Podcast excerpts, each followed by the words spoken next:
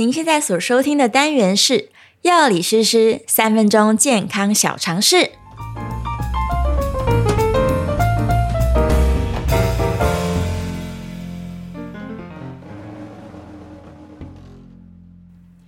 Hello，大家好，我是诗诗。今天我们要来聊乳糖不耐症。你是不是跟诗诗一样，一喝牛奶就会拉肚子？诶，但是吃 cheese 的时候却没有问题？难道我再也不能喝牛奶了吗？那吃优格、喝优酪乳可以吗？为什么我小时候喝牛奶没问题，长大之后呢，一喝就拉肚子？那究竟乳糖不耐症是可以训练的吗？训练好了之后还会再复发吗？来吧，今天我们就用三分钟的时间，简单的来跟大家回答以上的问题哦。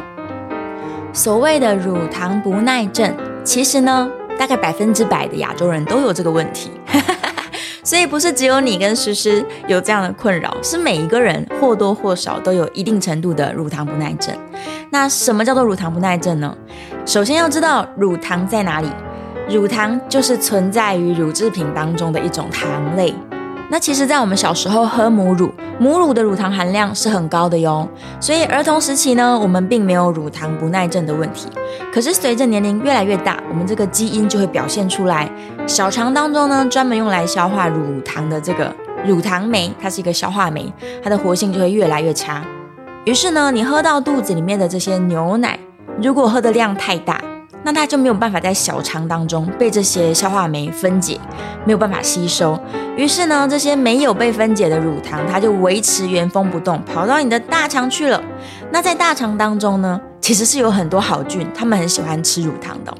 于是呢，因为你的小肠没有把乳糖分解掉，所以你在肠道当中的这些细菌，他们就开始大吃特吃，大吃特吃。虽然细菌很开心哦。但是他们吃完乳糖之后呢，就会产生一大堆的气体啊，发酵的这个过程，就会让你觉得天哪，我怎么一直放屁？甚至呢，可能因为你肚子里这些爱吃乳糖的细菌不够多，所以它就会引起你拉肚子的现象。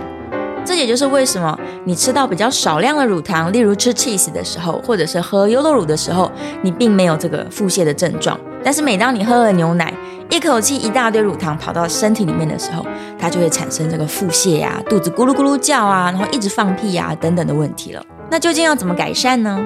最有效的办法其实就是训练你肚子里面的这些爱吃乳糖的细菌大军。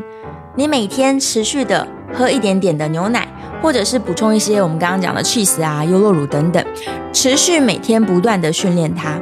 慢慢的，你就会养出一大群爱吃乳糖的细菌们，那你的乳糖不耐症就会改善多一些喽。最后再补充一个小小的冷知识，听说亚洲的猫咪跟人类一样都有乳糖不耐症的问题，欧洲的猫咪反而没这个现象。哎呀，想不到人猫是一样的呢。好喽，希望你喜欢今天诗诗为你讲解的乳糖不耐症三分钟小知识。在这个新的单元里面呢，诗诗非常欢迎大家提出任何你对于健康的小小疑问，你可以在 Instagram 留言给我，诗诗一定会努力回答你的问题的。我们下一集节目见喽，拜拜。